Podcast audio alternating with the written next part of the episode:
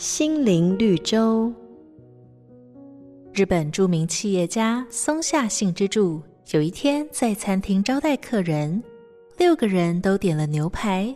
等到大家都用完主餐后，松下幸之助低声要服务生找主厨来。服务生望着松下幸之助只吃一半的牛排，心里有了底。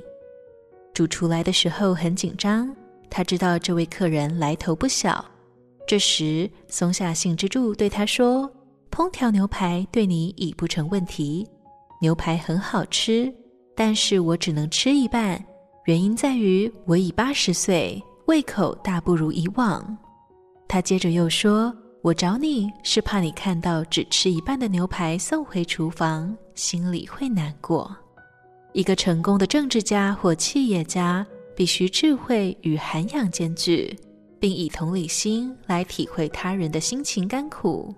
圣经上说：“凡事谦虚、温柔、忍耐，用爱心互相宽容。”真正的领导者拥有成就的同时，可以赢得人心最重要的关键，就是能够谦卑并且温柔待人。这份体贴是最高尚的品格。瑞圆银楼与您共享。丰富心灵的全员之旅。